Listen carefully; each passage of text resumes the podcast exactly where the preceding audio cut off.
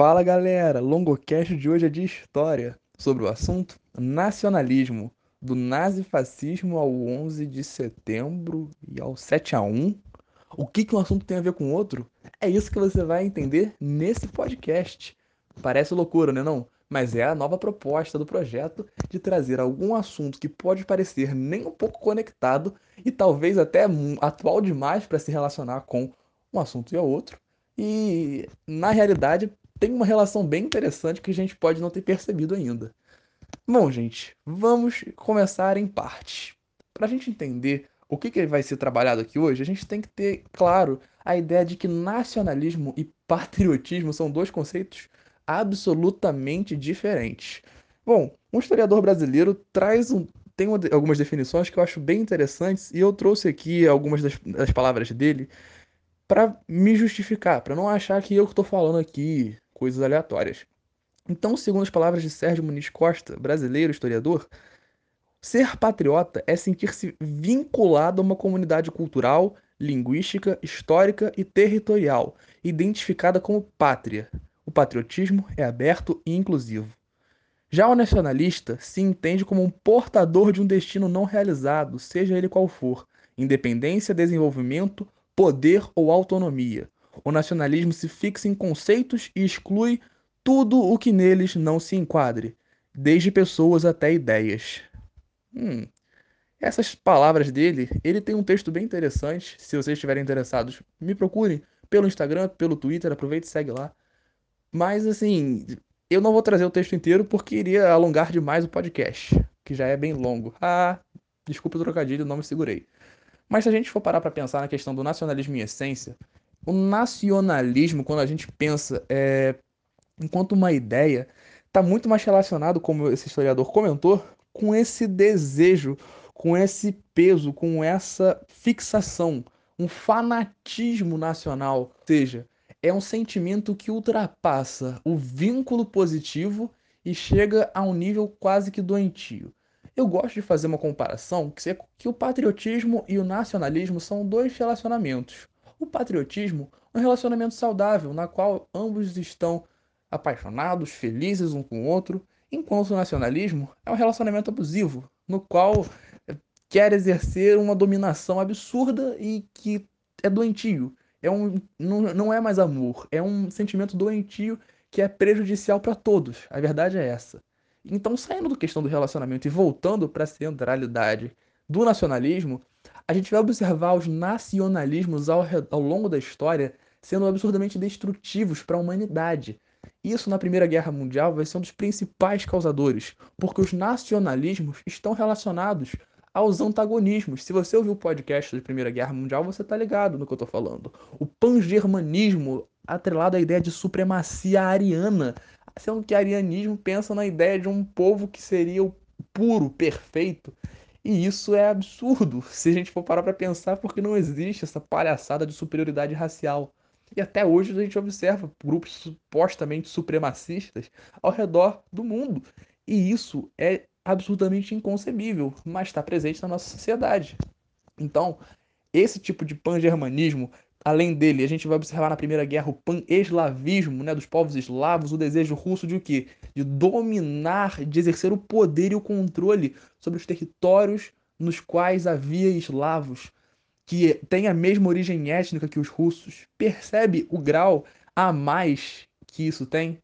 O patriotismo seria a sensação de pertencimento à própria pátria, o amor à pátria, essa questão toda de se identificar com o território no qual você vive, é algo consideravelmente positivo.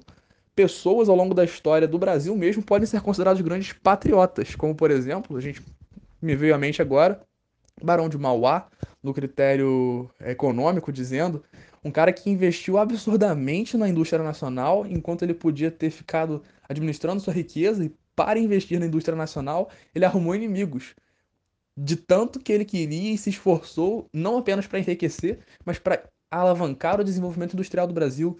Outras figuras que são símbolos de patriotismo para o Brasil, a gente observa a questão até, por exemplo, nos esportes do Ayrton Senna, um grande símbolo nacional no que diz respeito a, a questões brasileiras. A gente observa a figura do Ayrton Senna, uma figura, eu diria, quase que mítica para para o próprio folclore nacional. Não folclore, digo folclore clássico, mas para a mentalidade do indivíduo brasileiro. É uma pessoa que tem uma representatividade, enquanto um cidadão brasileiro, muito grande.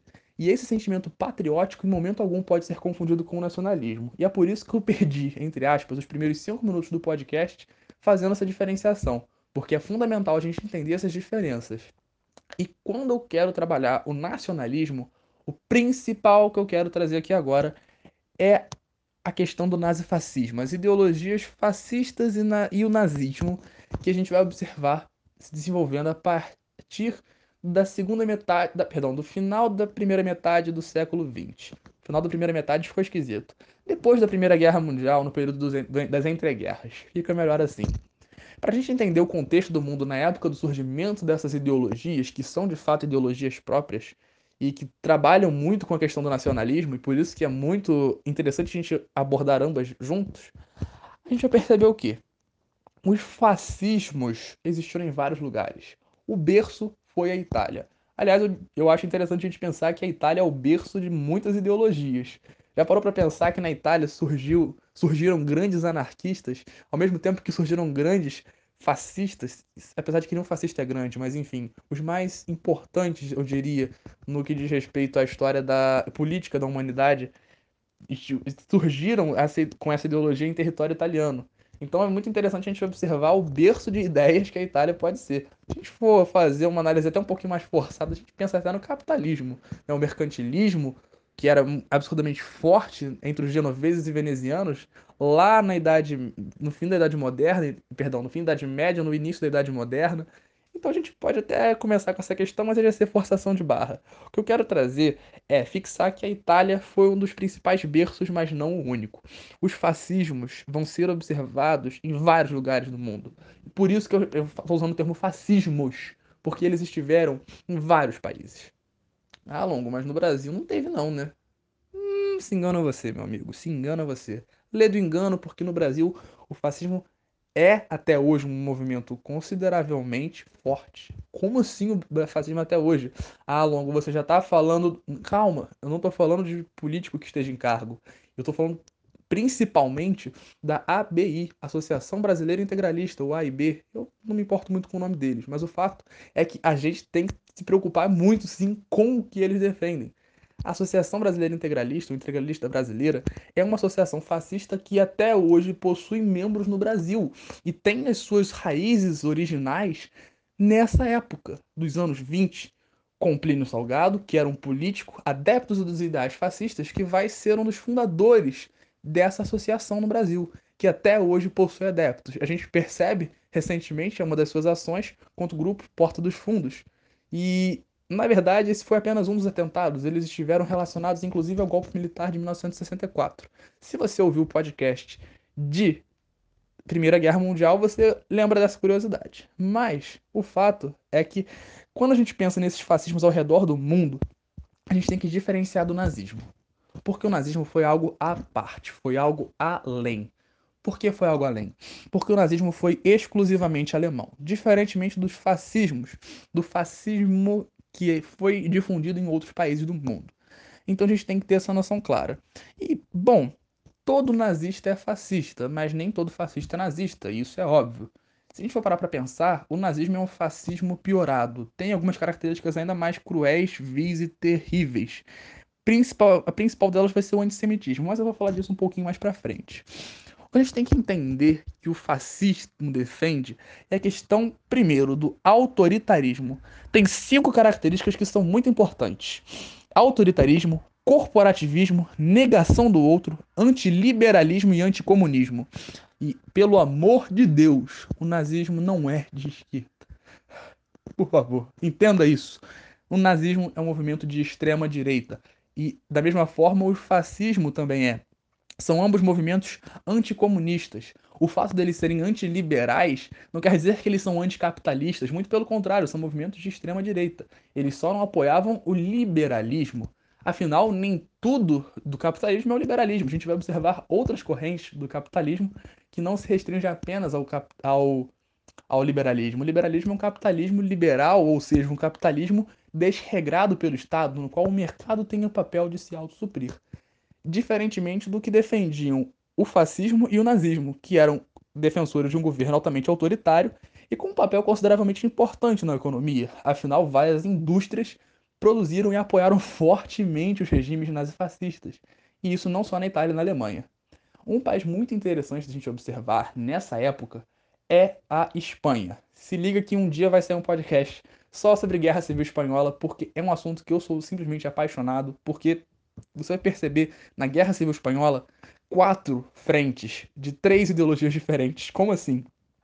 Os adeptos de Francisco Franco, que eram fascistas espanhóis, que foram freados no campo pelos anarquistas espanhóis que trabalharam de maneira absurdamente forte e de uma maneira muito bonita, eu diria, no qual eles iam cavalgando, caminhando pelos campos, dizendo os absurdos que o fascismo pregava, e eles conseguiram, através da luta armada, frear o avanço do Francisco Franco. Ao mesmo tempo, você vai observar também grupos comunistas, sendo que são dois grupos comunistas: os adeptos da, da, da Rússia, né, do Partido Comunista Russo, e os independentes comunistas locais espanhóis que tinham divergências e tentavam se enfraquecer um ao outro.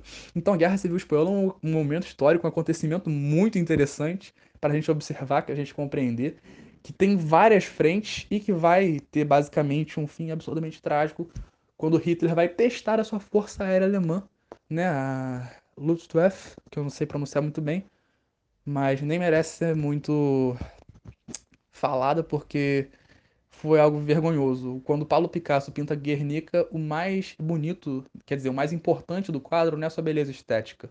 O mais importante do quadro é o que ele está representando, que foi o massacre de Guernica, que foi o bombardeio alemão contra um grupo de civis, uma cidade, uma cidade que foi massacrada para testar o armamento alemão, que eles usariam na guerra depois para destruir outras cidades.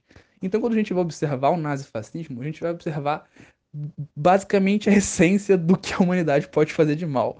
E assim, para você ter uma noção do, dessa primeira característica do autoritarismo, que agora eu vou trabalhar cada uma dessas características de maneira um pouco mais individual, o autoritarismo ele se demonstrava a partir do lema dos fascistas italianos. E qual lema era esse? Crer, obedecer e combater. Ou seja, você vai perceber, voltando para a questão do próprio nacionalismo que eu queria trazer, uma paixão absurda à pátria que vai transcender as questões de respeito ao próximo, de respeito ao diferente. E quando o historiador brasileiro vai utilizar os termos, se, é, é, perdão, que o nacionalismo exclui todos aqueles que não se enquadrem, desde pessoas até ideias, é isso que os fascistas vão levar ao extremo principalmente os, ale os, ale os alemães. Os italianos, Mussolini, no caso, foi capaz de prender Antônio Gramsci, que foi um dos maiores sociólogos e filósofos da história da humanidade. O cara é um, um crânio, gênio, e justamente foi preso por ter ideais contrários ao fascismo, porque o cara era inteligente, se não fosse inteligente ele até podia apoiar, e assim, o Mussolini diz que uma mente brilhante como aquela não podia permanecer solta. Ou seja, eles queriam uma população alienada que pudesse crer de fato no governo, no nacionalismo, naquele líder, naquela figura. E o culto ao líder vai ser muito importante, vou falar um pouquinho mais disso.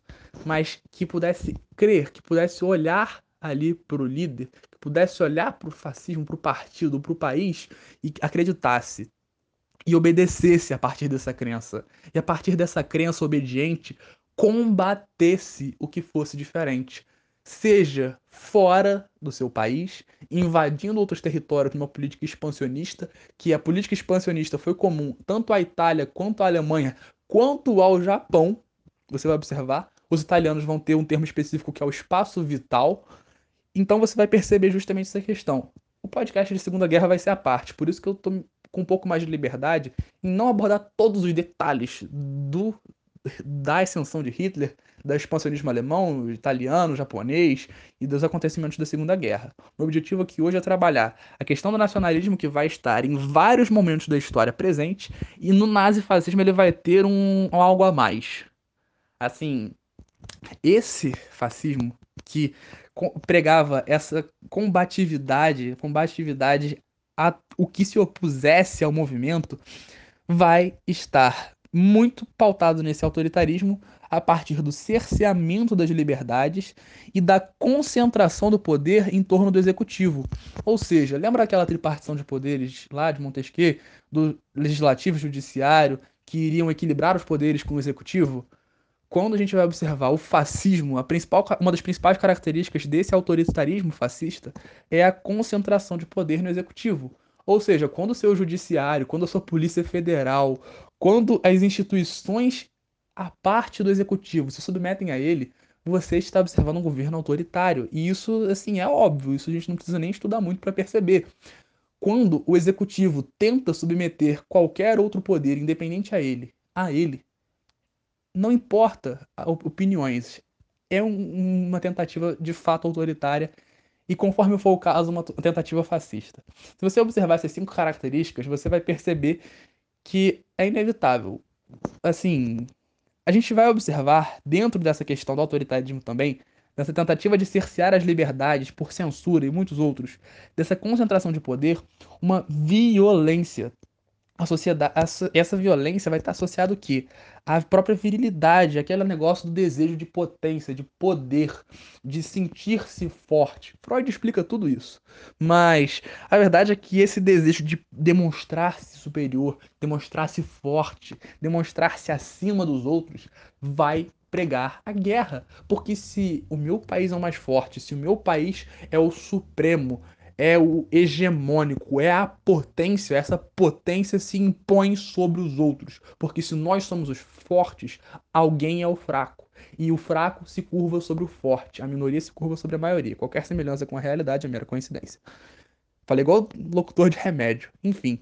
E você vai perceber que a partir desse, dessa ideia de superioridade, você vai perceber também uma ideia eugênica, xenofóbica e racista muito forte sendo que esse racismo, essa eugenia, essa busca por uma, abre aspas, raça ariana é exclusivamente nazista.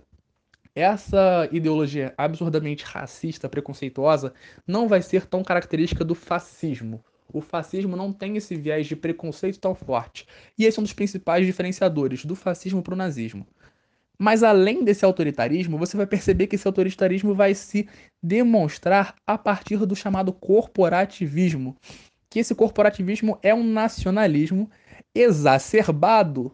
Olha a palavra aí, é uma, é uma das definições de corporativismo, é um nacionalismo exacerbado, no qual você vai ter uma questão de um Estado sendo a cabeça de um corpo, sendo esse corpo o país, e, e a cabeça, que é o Estado, comanda tudo, e as partes do corpo têm que participar de maneira saudável para que haja harmonia entre o corpo. Atenção, harmonia não significa igualdade. A cabeça manda em tudo, mas tudo tem que estar tá funcionando bonitinho. E a partir dessa negação do outro, que vai ser um reflexo desse nacionalismo exacerbado, você vai ter o quê? A eliminação do que é diferente, do que é problemático. Como isso? O Estado vai ter essa característica do líder muito forte. E quando digo líder forte, não é que o líder é bombado, é fisiculturista, não. O líder é forte também não porque ele é um cara de caráter forte, mas é um cara forte para a figura do povo. O líder é endeusado no fascismo. O fascista tem essa característica de chamar o líder de algo diferente. Porque o líder do fascista não é um presidente, o líder do fascista não é um primeiro-ministro. O líder do fascista é um Führer, é um meu comandante, é um meu general, é um mito, é uma figura endeusada por esses apoiadores. Então a base do fascismo começa no endeusamento do líder. Quando você percebe uma figura de uma pessoa que representa todos os ideais preconceituosos, todos os ideais autoritários de uma nação, você percebe um líder fascista. E isso estou falando da Itália e da Alemanha do século passado, tá? Calma. É, e nesse momento você vai observar o quê? Que esse líder vai absorver todos os anseios populares e representar esses anseios dentro do poder. Se o povo é contra os judeus, no caso da Alemanha, então vamos ser contra os judeus. Mas no caso é um pouquinho mais complexo que isso. O antissemitismo eu vou falar já já. Mas essa, esse corporativismo vai naturalizar as desigualdades. Porque de que maneira que ele naturaliza as desigualdades? Bom, se o corpo tem partes diferentes, é natural que sejam funções diferentes. Então, se o meu operário da fábrica vai trabalhar 18 horas por dia, 18 horas por dia é até exagero, mas não é nada que não, te, não aconteça às vezes, infelizmente. Lamento informar. Mas vai naturalizar. E se o patrão não trabalha nem duas horas por semana, só vive de renda, isso é natural, isso é parte, porque é uma coisa necessária para que o corpo funcione em harmonia. Olha que nojo. E, bom, essa questão vai ser uma das chaves para a gente entender o anticomunismo que os fascistas, além dos nazistas, vão apresentar. Porque o, anti, porque o comunismo, em essência, vai pegar os ideais marxistas de luta de classe, de uma união entre os trabalhadores. E quando você tem um fascismo que prega que os trabalhadores aceitam sua condição necessária para o desenvolvimento nacional, você vai ter uma divergência muito clara. E como eles são um grupo de extrema direita e o comunismo seria como uma doutrina de extrema esquerda, você vai perceber essa problemática aí. Por quê? Para os fascistas, o comunismo seria uma desarmonia social. Porque, enfim, é complicado. Lembrando que o comunismo também acredita que o patriotismo, o próprio patriotismo, aí já nem o nacionalismo, o próprio patriotismo é burguês. Então, assim, por que isso? Por que o comunismo diz que o, nacional, que o patriotismo, que é algo bem mais leve, é burguês? Porque os comunistas vão dizer que a exploração está em todo lugar, independente de qualquer país. Quando Marx conclama trabalhadores do mundo univos, ele não está preocupado se o trabalhador é chinês, é sul-africano, espanhol ou brasileiro. É para se unir contra essa exploração do, do proletariado. Então, o comunismo é basicamente contra esse patriotismo, por conta dessa questão de dizer que o patriotismo é burguês. É uma defesa, por mais que mais leve do que o nacionalismo, de que a nação vai ter que progredir e para a nação progredir é necessário que alguns sejam explorados. Alguns de vocês vão ter que morrer, mas é um risco que eu estou disposto a correr. Lord Farquaad em Shrek primeiro. Bom, é... eu achei essa frase interessante quando eu vi o filme. Não sabia que ia ser tão real. Mas, aliás, se vocês não assistiram Shrek, assistam, é muito bom. Não sei por que eu tô falando disso. Voltando ao podcast, quando a gente pensa nesse corporativismo, ele também vai explicar alguns dos ideais antiliberais. Por quê? O liberalismo, por mais que seja uma ideologia capitalista, defende a liberdade dos, indi dos indivíduos. Ou seja, ele vai defender que o indivíduo tem que ter a liberdade para trabalhar, para pensar, para ser quem ele é, todas essas coisas. Então, vai ser bem negado pelo fascismo em todos os aspectos pelo aspecto do, da pessoa ter liberdade de pensamento, que o fascismo não quer isso, só ter liberdade de trabalhar por conta própria e não atendendo às demandas do Estado, porque isso não é interessante. Então o fascismo vai ter todas essas características antiliberais também, mas atenção, não anticapitalistas. E isso já caiu em prova, já caiu em prova da UERJ, por exemplo, uma questão assim. Então não vai me confundir coisa com coisa o capitalismo é uma coisa, o liberalismo é algo diferente, mesmo que dentro do capitalismo. Então, o nazifascismo se opõe ao liberalismo, mas não ao capitalismo. Abre o olho nessa. Lembrando que o nazifascismo é de extrema direita, pelo amor de Deus. E bom, nessa cultura é, corporativista, você vai perceber o que? Uma tentativa governamental de manter o povo unido para esse funcionamento harmônico de todos os órgãos e de todas as partes. E para isso, tudo que seja externo tem que ser eliminado. E tudo que é desarmônico também, porque o que causa uma doença no corpo? É um antígeno, uma partícula externa, ou alguma partícula interna, uma célula que se prolifera de maneira exagerada, como é o caso do câncer, a neoplasia. Então, quando você observa algo que causa um distúrbio para o bom funcionamento desse corpo, esse distúrbio vai ser eliminado. É a famosa negação do outro, é a terceira característica que eu falei. E nessa característica de negar o outro, você também vai perceber o quê? Uma certa eliminação do eu. Como essa eliminação do eu? Que o indivíduo é indiferente, porque o principal é a peça que ele representa dentro da sociedade. É como se cada indivíduo fosse uma engrenagem, não importa quem eu sou, o que importa é o que eu faço pelo meu país. Se eu estou sendo explorado, não importa. O que importa é eu estar feliz sendo explorado, para que o meu país possa crescer e consiga ser a grande nação que ele nasceu para ser. Make America Great Again. Olha que doideira, gente. Então a gente percebe o quê? Uma uma característica absurdamente extremista. E atenção, cuidado com os termos extremista radical. Foi algo que eu anotei que é muito importante a gente observar. Por quê? Porque o extremismo e o radicalismo são duas coisas diferentes. Tem que tomar cuidado com isso. Radical, por mais que o senso comum nos aparente que é sinônimo de extremista, o extremo é o que vai aos extremos, isso é óbvio. Mas o radical, em essência, etimologicamente falando, é quem vai à raiz do problema. E os nazistas estão muito longe de ir à raiz, raiz do problema. Eles estão defendendo o absurdo, a barbárie. Então, por favor, não cometa esses erros. Quem é radical, por exemplo, é quem defende a educação, já que a educação é uma das principais soluções para a gente resolver os problemas da nossa sociedade, de maneira geral. Claro que uma educação inclusiva, mas vamos em parte, vamos aos poucos. Quando nós pensamos, é, além de todos esses ideais fascistas, a gente tem que ter em mente também essa questão que tudo isso vai ser para o crescimento nacional. Ou seja, o nacionalismo vai ser o grande pano de fundo. Porque se as pessoas estão apoiando regimes que pregam a violência, que pregam o autoritarismo, o que, que faz o abrir mão da minha liberdade? Saber que tem um propósito maior para isso. E, bom, gente, agora eu vou falar do nazismo especificamente, e depois disso eu vou fazer uma associação ao 11 de setembro e ao 7 a 1 que vocês vão entender com muita calma. Vamos em parte. Quando a gente pensa no nazismo especificamente, você vai perceber o quê? Que ele, desde o século... Perdão. Que ele vai ser uma, um movimento especificamente alemão mas que vai ter algumas especificidades. Por exemplo, desde o século XIX, o antissemitismo já era algo muito presente, não só na Alemanha, mas na Europa de maneira geral. E ele vai ser muito forte dentro do nazismo.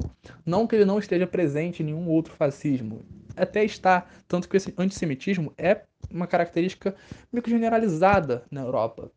Mas ele é muito forte no nazismo. Então por isso que a gente diz que ele é uma característica expressivamente nazista. Mas quando você vai observar o que? Esse antissemitismo, que é o ódio contra os judeus, os semitas, né? Você vai perceber que ele é muito mais é, por conta da questão racial do que pela questão religiosa, porque eles não odiavam as pessoas de origem judia por elas cultuarem o judismo, judaísmo, perdão, e sim por serem descendentes de judeus. E por conta, e por que isso? Porque para os nazistas, eles eram uma raça impura. Olha que absurdo. Mas era o racismo, assim, presente naquela época, e que não acabou, infelizmente, mas que era uma, uma, uma raça impura que iria adoecer o corpo. Então você vai fazer, você vai perceber o quê? É, que vai ter uma imediata cassação dos direitos cidadãos dos judeus assim que Hitler assume o poder. Por quê? Porque alguns espaços ocupados pelos judeus incomodavam os alemães. Vamos fazer uma retomada do contexto histórico? É, o que, que acontece? Os judeus tinham uma visão preconceituosa, que quer dizer, tinha-se uma visão preconceituosa contra os judeus de que eles seriam o povo responsável por matar Jesus e tudo mais. Só que isso é balela. Vamos, vamos à essência do problema. Vamos ser radicais aqui. A verdade é que a figura dos judeus era uma figura muito ofendida pelos alemães de maneira geral. Por quê? Era um grupo que eles de verdade odiavam. E eles usavam os mais diversos mitos para isso. Um deles é o mito do judeu rico. Por quê? Para o judaísmo, a usura, ou seja, cobrar juros, o empréstimo com juros, não era pecado. Então, muitos judeus, perdão, alguns judeus se associavam a bancos, eram donos de bancos, e isso incomodava muitos alemães. E agora a gente vai entender um pouquinho do que? Vai entender um pouquinho do contexto de extensão do nazifascismo na Europa e ao redor do mundo. Porque a Europa estava quebrada depois da Primeira Guerra Mundial. E é aí que vai surgir o nazifascismo. Hitler escreve o Mein Kampf na cadeia. E isso depois dele ter sido preso. Ele tinha lutado na Primeira Guerra Mundial, ele era um veterano de guerra. E ele era um, um fracassado na vida. Ele nunca tinha feito nada de muito bom. Ele foi péssimo na escola de artes. Ele foi péssimo em tudo que ele fez. E com apoio de 30% da população ele chegou ao poder. Assim, ele tinha ideias absurdas, mas esses ideias absurdos eram apoiados pelos seus apoiadores como a questão do fascismo prega no seu corporativismo, O líder absorvia os anseios populares e representava esses anseios. Então, todos os preconceitos da população alemã, por mais que não toda, mas uma parcela considerável, estivessem. É, para que esses anseios estivessem representados em alguém, o Hitler vai surgir como uma figura de representação para esses ideais. E através de um golpe, ele vai assumir o poder enquanto primeiro-ministro. Acontece que muitos países ao redor, por uma origem étnica semelhante, por serem povos germânicos, vão apoiar essa questão do nazismo. Por quê? Porque o nazismo era absurdamente nacionalista. E o nacionalismo está relacionado à ideia de nação. Então, quando a gente pensa em uma nação, a gente tem que pensar nessa questão que vai muito além é, da questão de um país, de um território. A nação está relacionada a um grupo étnico, uma questão de origem. E, no caso, o nacionalismo, como eu falei desde o começo, está relacionado a esse desejo de poder, de força, de dominação, de desenvolvimento, às custas do que for. E no caso do nazismo, a gente vai observar essa questão do espaço vital como uma característica muito importante para a compreensão dele.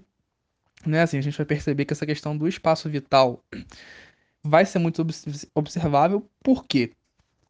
Porque, assim, desde o Tratado de Versalhes, a Alemanha estava bem, bem, bem quebrada, né? Assim, perderam o controle do exército, das colônias, do próprio território, pagaram uma pancada de indenização e foi bem complicado para eles. Você já deve lembrar dessa história que eu falei no outro podcast.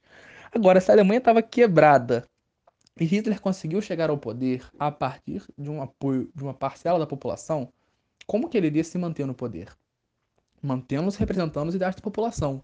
Se a Alemanha estava muito quebrada, né? Se a Alemanha estava completamente dilacerada, não só política e econômica, mas ideologicamente, tudo que o povo alemão precisava era, em, era alguém em quem acreditar.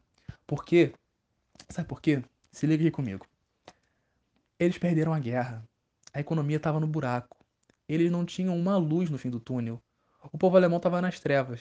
E quem iria tirar o povo alemão das trevas era quem prometia respostas fáceis, respostas imediatas. E a gente observa a propaganda como algo muito forte do nazifascismo, porque era a propaganda que permitia o nazifascismo se manter. Como que essa propaganda fazia? O ministro, né, da propaganda alemão dizia que aquele que foi copiado pelo Alvin, enfim, é, o ministro da propaganda, da, da propaganda nazista dizia que uma mentira dita 100 vezes se torna uma verdade era uma origem das fake news, né? A gente percebe que fascismo e fake news sempre andaram juntos. Mas por que isso? Por que, que as fake news e o fascismo sempre andaram juntos? Porque era necessário mostrar ao povo uma realidade falsa, uma realidade às vezes, muitas vezes fantasiosa, para fazer com que o povo acreditasse neles. Porque se o povo visse de verdade como é que a situação estava e como eles não tinham condições de trazer essas respostas fáceis, o povo não iria apoiar tanto assim.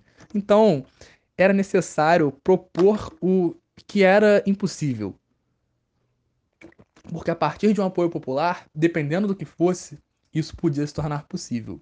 Mas não por um viés positivo. No caso do espaço vital, é essa ideia racial de que o grande povo precisa de um grande território. Então, assim, a gente vai perceber justamente essa força que o que os ideais nacionalistas exacerbados vão trazer e vão elevar o nazifascismo a um nível assim absurdo. Esses ideais de purificação racial e de revanchismo militar, é claro, eles perderam outra guerra, vão ser muito observáveis e interessantes também para essa questão do nazifascismo, principalmente do fascismo. Então, é muito importante a gente ter em mente todas as questões. Mais uma muito importante que a gente tem que observar é a, é a busca pela juventude, né? Assim, por que a busca pela juventude? De que maneira? Porque quando a gente percebe é... o que, como é que eu posso falar isso? Quando a gente percebe a juventude, pro fascista é muito interessante você ter uma juventude desinteressada. Mas mais do que isso, uma juventude desinteressada que conhece o fascismo e se vislumbra com ele. Porque você observa que o que estava acontecendo na Alemanha, por exemplo, naquela época? Um país quebrado. E de repente vem um partido forte, Partido Nacional Socialista Alemão. Apesar de que Nacional Socialista era fachada, era um partido de extrema direita. E você vai perceber o quê? Que é um partido que apresenta respostas, apresenta a solução que o povo alemão vai precisar. Então, que a juventude se engaje. Hitler tinha um tempo de, determinado na própria agenda para cumprimentar a juventude hitlerista, a juventude nazista alemã, porque ele sabia que aquelas crianças ali iam ser o futuro da nação que ele estava querendo construir. Ele queria um grande território, mas esse grande território não seria nada sem pessoas que conseguissem dar cabo a isso ao fim do regime dele. Porque o regime dele, para ele, não devia acabar. Devia permanecer porque o povo alemão era o grande povo. E é uma parada muito doida se a gente parar para pensar, porque era uma tentativa de buscar na juventude a força de mudança necessária. E quando os fascistas e nazistas buscam na juventude essa força, a gente percebe de fato o poder que a juventude tem. Então, é importante a gente observar isso. O porquê que para as pessoas que apoiam, que se beneficiam da política às vezes mais tradicional, entre aspas, né, essa política do jeitinho, da corrupção, é muito interessante que a juventude não se, não se meta com política, não goste de política. Afinal, se a juventude é uma das mais fortes forças transformadoras da sociedade, a juventude está alienada, então não tem mudança. E bom, quando a gente percebe um esquema de destruição desmantelamento da educação pública no Brasil e em outros países do mundo, principalmente no Brasil, não, não vamos ser hipócritas, não vou ser indireto nesse momento, a gente tem que perceber que tem muito interesse por trás disso. Então, assim, a gente tem que observar isso com muito cuidado, muita cautela. É, então, eu acho que basicamente o que eu queria trazer de nazifascismo relacionado ao nacionalismo é isso. Como que esse nazifascismo, nacionalismo e todos esses ideais que eu falei até agora se relacionam com o 11 de setembro e se relacionam ainda com o 7 a 1 Não tem nada a ver uma coisa com a outra longo, pelo amor de Deus. Claro que tem. O 11 de setembro foi um dos maiores marcos para a população dos Estados Unidos foi para muitos historiadores o que marcou de fato o início do século XXI, à medida que transformou a maneira como os países se comportavam uns com os outros. Políticas de proteção de segurança nacional começaram a ser aplicadas com muito mais força. Lembra do contrato social lá do Hobbes, né, que dizia que era necessário para que o Estado funcionasse de maneira melhor, era necessário que o povo abrisse mão da sua liberdade em troca da segurança, né? Assim que o contrato é, social funciona. E isso vai começar a figurar de maneira muito forte. De que maneira? O World Trade Center, as Torres Gêmeas e, bom, o próprio Pentágono, que também foi um dos alvos do 11 de setembro, eram símbolos da cultura estadunidense. E quando ferem a cultura e a honra de um povo, esse povo fica muito suscetível a quê? a apoiar políticas que vão trazer o que esse povo é, vão, vão fechar essa ferida, que vão curar esse machucado. Na Alemanha, feriram a, o nacionalismo alemão, ao, ao momento que eles destruíram a Alemanha ao final da guerra. O Tratado de Versalhes dilacerou totalmente o ideário alemão, porque eles eram um povo que tinha acabado de se unificar, estava expandindo seus territórios, estava buscando nessas disputas imperialistas se, é, se, consolidar como uma potência hegemônica mundial, e eles são destruídos econômica, social e politicamente. Você vai perceber um povo que, com um nacionalismo ferido, um nacionalismo manchado, a partir da figura do que? Da guerra dos territórios, que na época eram importantes para eles. 11 de setembro, a economia para os Estados Unidos, o dinheiro sempre foi uma base do modo de vida americano. E quando você tem duas torres das mais importantes para o desenvolvimento da economia estadunidense, você tem uma grande ferida do nacionalismo. Eles foram atacados dentro de casa. E falando de tomar ataque dentro de casa, o 7 a 1 é algo muito interessante a gente observar, porque foi um acontecimento histórico. As pessoas que estavam vivas e já tinham consciência disso no 11 de setembro eles se lembram de onde elas estavam quando aconteceu o atentado.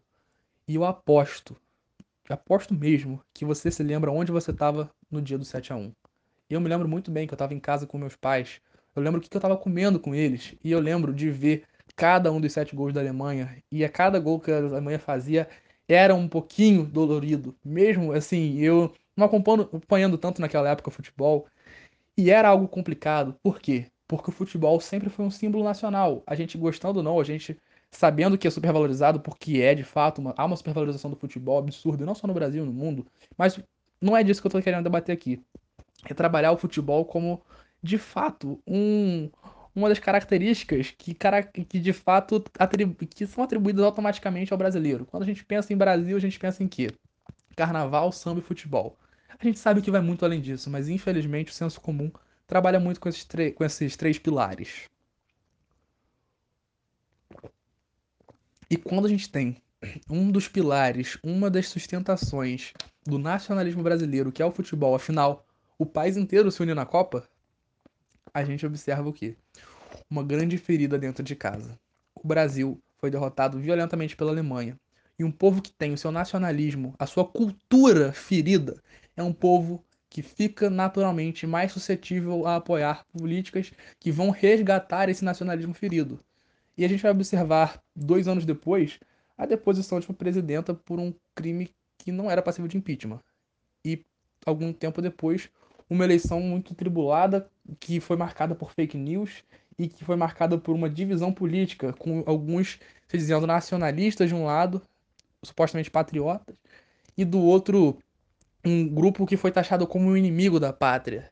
E com um pouco mais de um terço do apoio da população, um terço dos votos válidos, você vai ter uma eleição se figurando como algo muito complexo para a compreensão da realidade brasileira.